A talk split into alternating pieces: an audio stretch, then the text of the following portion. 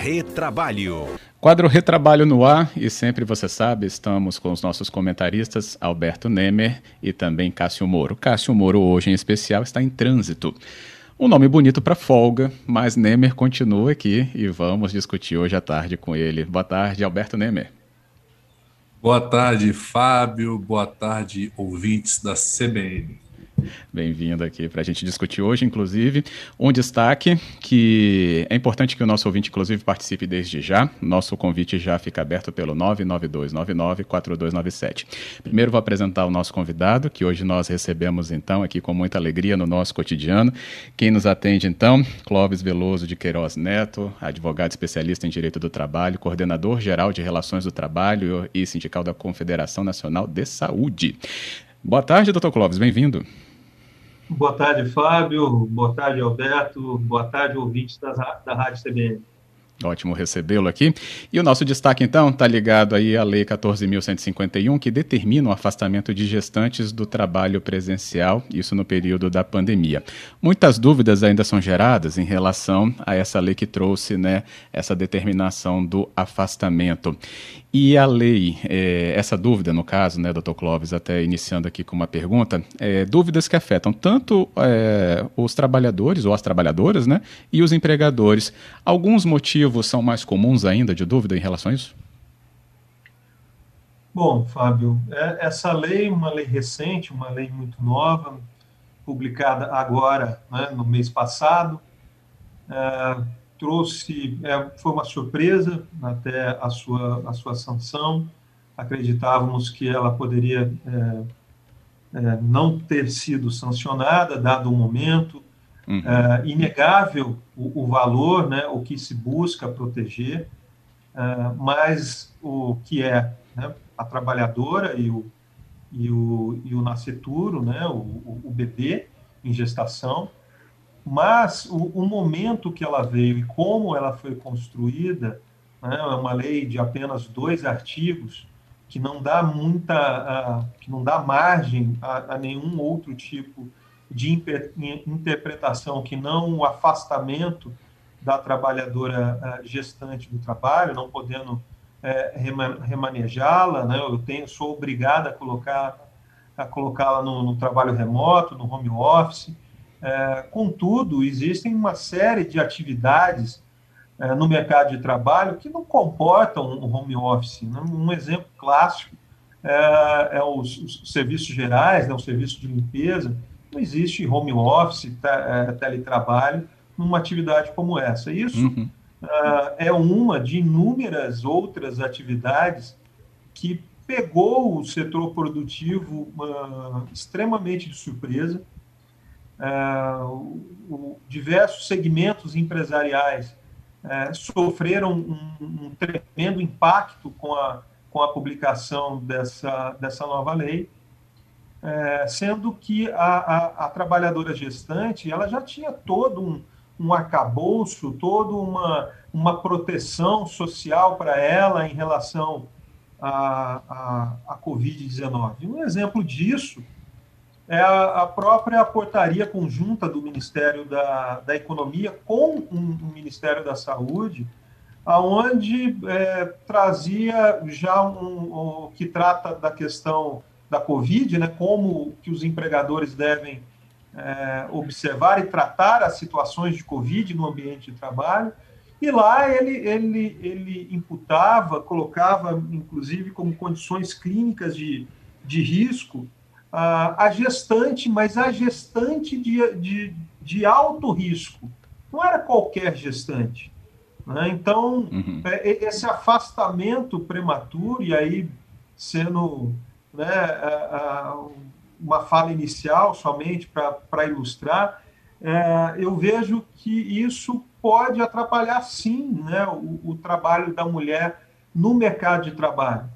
Né? Se nós pararmos para para avaliarmos, juntarmos todo, toda a proteção que a mulher hoje, hoje possui, nesse momento que ela é, se encontra, de estar gestante, é, su, supondo que ela é, tome ciência dessa, dessa gravidez já no seu primeiro mês, é, a lei não dá margem a nenhuma outra interpretação do, do, e ela é mandatória, de eu ter que afastar essa trabalhadora. Então, já aí eu já afasto ela é, por, oito meses se eu descobrir na, na, na, no primeiro mês de gravidez.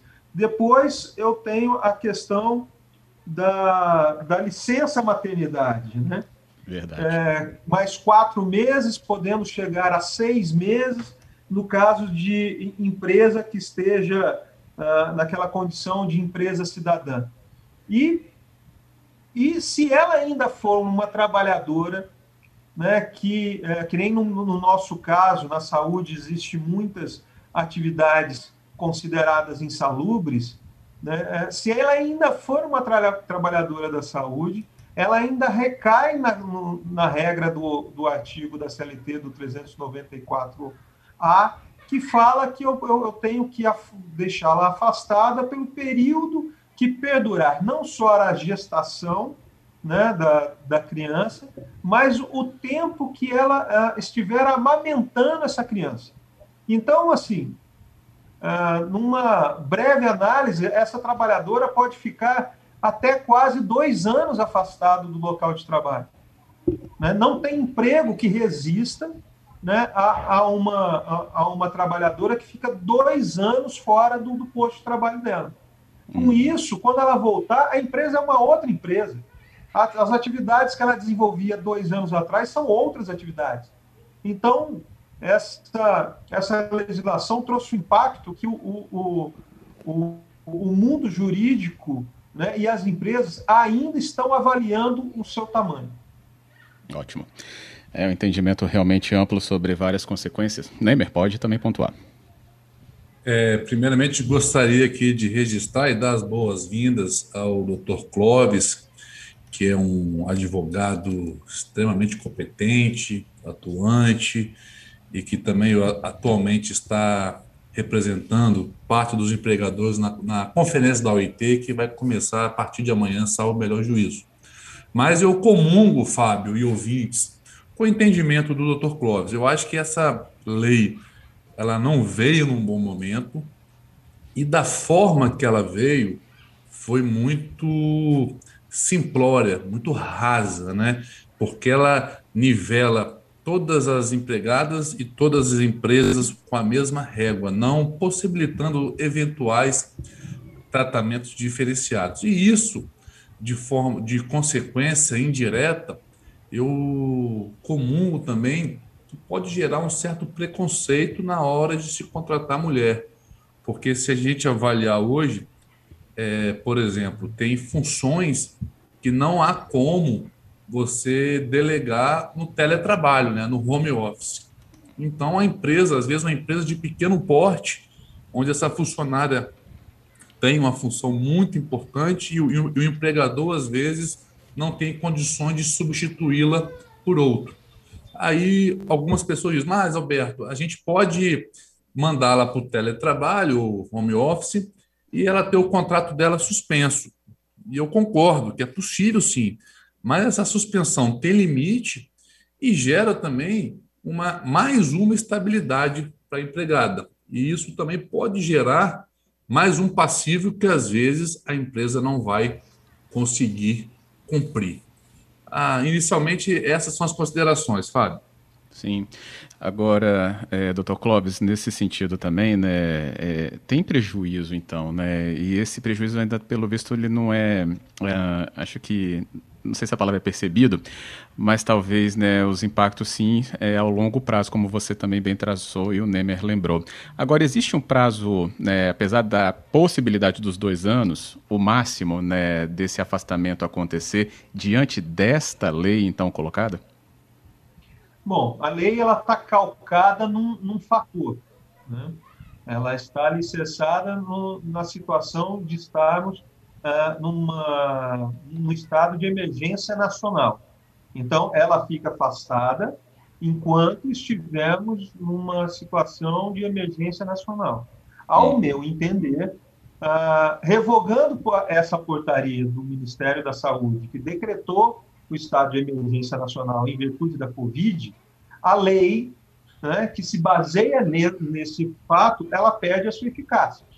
Ela perdendo a sua eficácia, o, o, a trabalhadora, né, em condições normais, né, ela deveria retornar às suas atividades, né, podendo aí o empregador, caso queira, é, utilizar essas, é, essas possibilidades que estão elencadas no, na medida provisória 1045, ao qual o um, um, meu colega Nemer bem lembrou, da, da suspensão do contrato de trabalho, que também, a, abro aspas, ela vale por quatro meses somente, conforme a, a medida provisória 1045 determina, e o que é, eu, se eu colocá-la na suspensão de quatro meses, eu tenho que ficar de igual período com ela num período de estabilidade, né? É, isso aqui é bom frisar. É, um outro, uma outra situação importante frisar uh, Fábio, uh, para os ouvintes da Rádio CBN, é que quando eu a coloco também né, no teletrabalho, no home office, não é simplesmente mandar a trabalhadora para casa e eu ficar em contato com ela né, um, uh, pelo computador. Há também uma série de responsabilizações legais que este ato traz para a empresa. Então, não é simplesmente vá para casa e a gente conversa né, pelo, pelo computador. Não. Ah. Né, a, a, legislação vigente hoje é, prevê um, que haja uma previsão no contrato de trabalho dela, prevê que eu tenho que ficar informando ela sobre as questões de segurança e saúde no trabalho, prevê um acordo para verificar qual é o percentual que a empresa vai remunerar, remunerar pelo, uh, pela pela energia que ela vai gastar, os equipamentos que vão ser colocados à disponibilização, é, disponibilizados à, trabalhadora para que ela possa exercer a sua atividade. Então, também não é uma coisa muito simples, né? porque eu, e eu faço esse destaque, Fábio, aos seus ouvintes, porque no, no contexto empresarial, eu tenho ouvido muito de que ah, coloque em home office, ah, fique em home office, fica no teletrabalho né, como se fosse algo simples de ser feito. E não é. Se for feito da maneira legal, regulamentar, existe sim uma série de condicionantes para essa para o exercício da atividade nessas condições. Perfeito. E, e seguindo nessa linha, Fábio e ouvintes, é, muitas dúvidas, né? Tem essa lei trouxe à tona. É, algumas dúvidas são, por exemplo, ah, se minha função não cabe no teletrabalho, eu posso continuar trabalhando na empresa? Não, não pode. É, independentemente de você, de, da sua função não, não ser possível ser executada no teletrabalho, a lei não dá margem, você tem que ir para o teletrabalho. Então, algumas, ah, algumas sugestões que têm ocorrido é, eventualmente, durante o período do teletrabalho, né, do home office, se, é, a, a, empregada pode ter a sua função alterada. Agora, isso é, é, as empresas têm que tomar muito cuidado a alterar essa função, porque a empregada não pode ter sua função alterada para pior, né? Uhum. E também, e se for alterar para outra, outro tipo de função, tem que ficar atento à questão de salário, para também não gerar prejuízo à, à, à empregada. E uma, uma outra dúvida que eu gostaria de trazer também para o debate é sobre se a minha função não tiver como executar no teletrabalho, Fábio e Clóvis, mas eu for de, designado para o teletrabalho, eu vou ficar sem salário, vou ter salário. Então, se mesmo a, mesmo a empregada não tendo trabalho no home office, a empresa vai ter que tá, estar custeando esse salário. Ou seja, realmente é um problema é, que o legislador poderia trazer novas, novas funções, tratar de forma diferente os desiguais. E aí eu chamo a atenção que isso poder, pode ser eventualmente resolvido com os sindicatos. Né? É, esse é um debate que eu gostaria de trazer aqui para o meu amigo Clóvis, porque a gente sabe que os sindicatos podem negociar sobre o legislado. Então, eu acredito que os sindicatos patronais, junto com os sindicatos dos empregados, podem eventualmente debater e criar eventuais, eventuais regras flexíveis também para poder viabilizar aí o trabalho das, das mulheres grávidas. O que, que você acha disso, Clóvis? Nemer, eu, eu, eu acho que é um tema extremamente sensível. Primeiro, passaríamos por um processo de convencimento do sindicato de abrir uma, é, uma linha de, de negociação neste momento. Eu não sei nem se o sindicato conseguiria autorização né, em Assembleia Geral para negociar essa temática, dado que a, a, o, o, como a lei ela é muito, e aqui nós estamos destacando isso a todo momento, ela, ela é muito rasa é, e ela traz todas as garantias né, para a trabalhadora, assim, ou vai para o home office, ou como lembrou muito bem o Alberto, eu continuo, ela vai para o home office sem exercer sua atividade, ou seja, ela vai para casa sem exercer Sim. suas atividades e vai continuar recebendo a sua remuneração integral, porque a lei também aborda essa questão, que não pode haver perda para a trabalhadora afastada ou colocada em home office.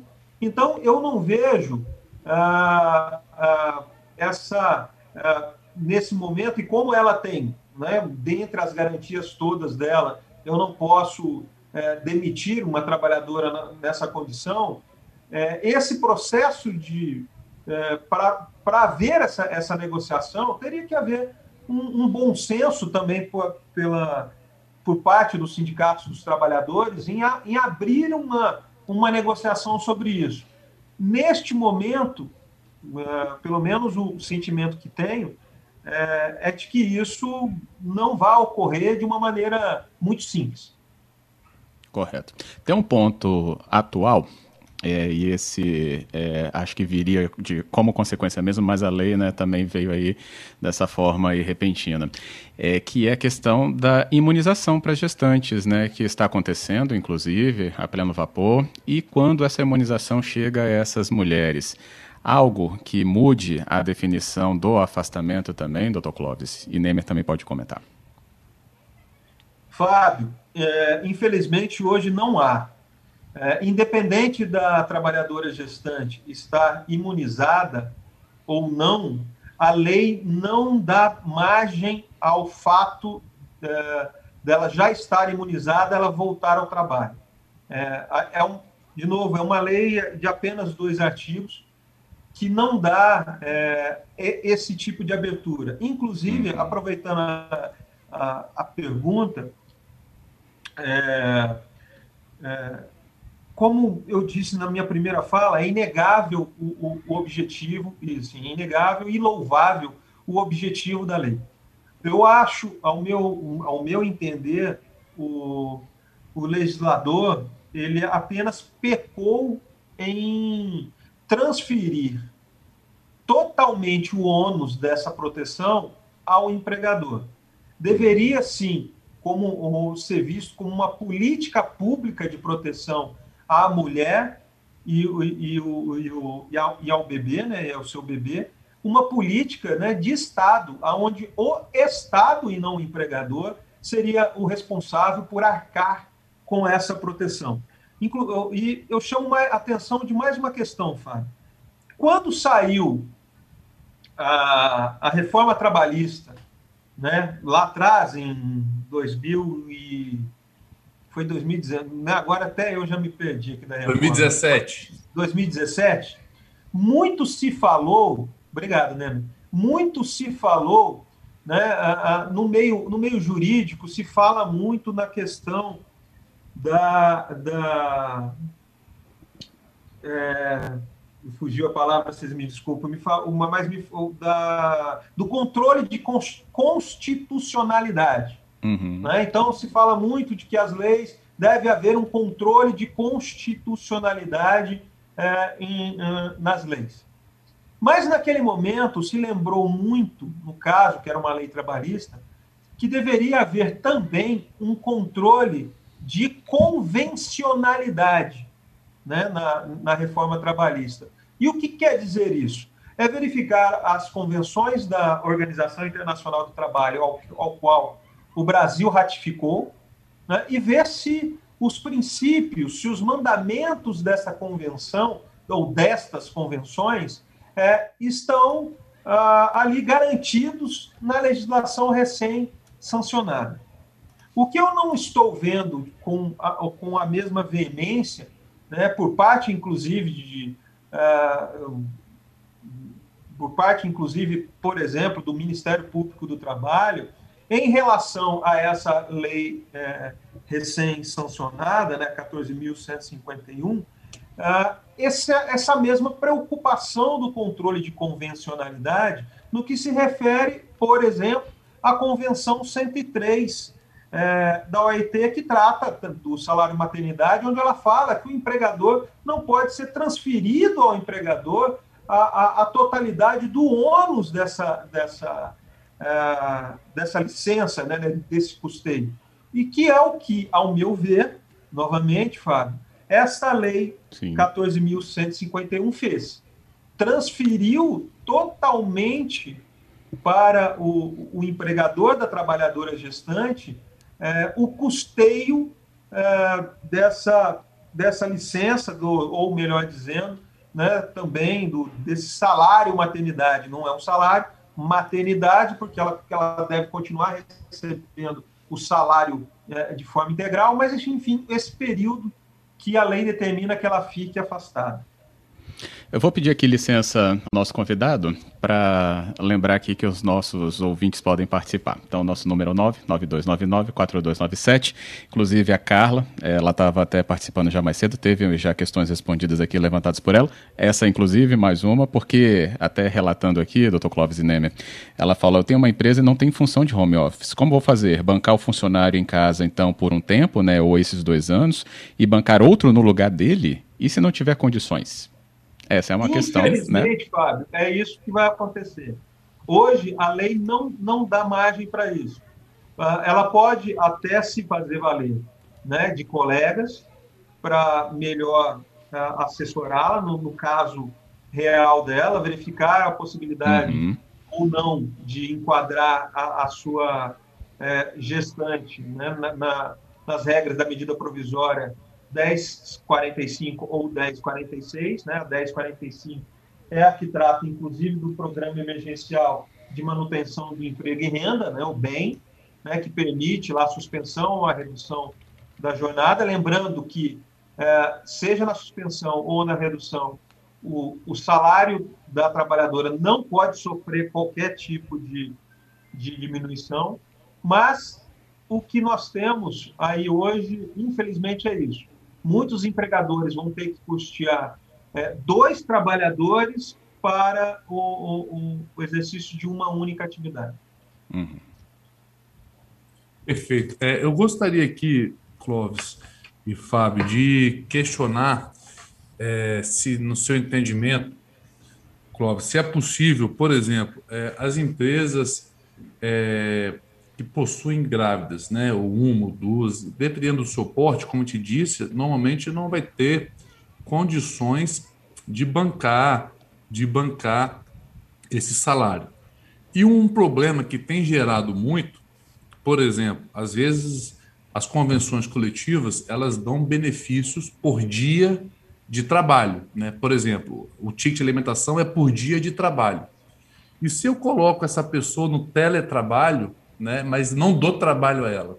Ela vai ter direito ou não vai ter direito a esse ticket de alimentação. Então, assim, eu, a princípio, é um debate que, lei, pelo fato da lei ser muito simplista, né? É, traz essas dúvidas e traz essas inseguranças. Então, de forma mais ampla, que, que você, doutor Clóvis, o que, que você acha dos benefícios da convenção coletiva? Ela estando no teletrabalho, na sua opinião, Olha, vai ter uh, uh, Alberto, avaliar cada caso? Se eu estivesse é, é, diretamente né, assessorando uma empresa nessa condição, eu iria orientá-la a não retirar nenhum benefício.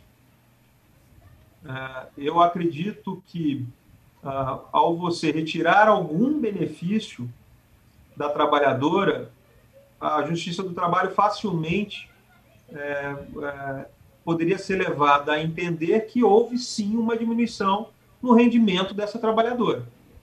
Desta forma, a, a empresa, ao fazê-lo, é, fez um ato é, não condizente com a, com a legislação em vigor. E aí traria todos os ônus é, para, para essa empresa. Então, eu né, recomendaria a não retirar nenhum benefício. Legal. Perfeito. Bem, o nosso tempo. Desculpa, né? Desculpa, não, só queria dizer que eu concordo com o Dr. Clóvis. Ah, ok. É, eu falava que o nosso tempo é cruel, né? Ele né, nos limita aqui a um determinado período e esse tempo então se esgota. Eu queria agradecer muito Dr. Clóvis Veloso de Queiroz Neto conosco. É um debate realmente muito atual, né? Desde quando a lei saiu, esse quadro se dedicou a trazer explicações iniciais, mas volta a se debruçar sobre isso porque realmente as consequências são enormes. O nosso convite, inclusive, fica aberto para que uma nova oportunidade aconteça de conversar com o senhor, Dr. Clóvis. Por hoje, muito obrigado. Fábio, eu que agradeço a oportunidade, agradeço ao, colega e amigo Alberto Nemer também pela oportunidade e fico à disposição uh, à Rádio CBN Vitória. Agradeço. E é isso, Nemer. Obrigado também. Hein? Muito obrigado, Fábio. Obrigado, meu amigo Dr. Clóvis. E, eu, e também gostaria de agradecer a todos os ouvintes, na pessoa hoje de um ouvinte especial que conseguir um sinal de internet que está em trânsito, que é o nosso amigo Cássio Moro. Então fica aqui ah. um abraço, Cássio. Obrigado ao Cássio Moro em trânsito hoje, mas nos deixando aqui também, né, é, muito a par também das últimas discussões, certeza que ele está atento também a isso. Obrigado aos nossos dois convidados de hoje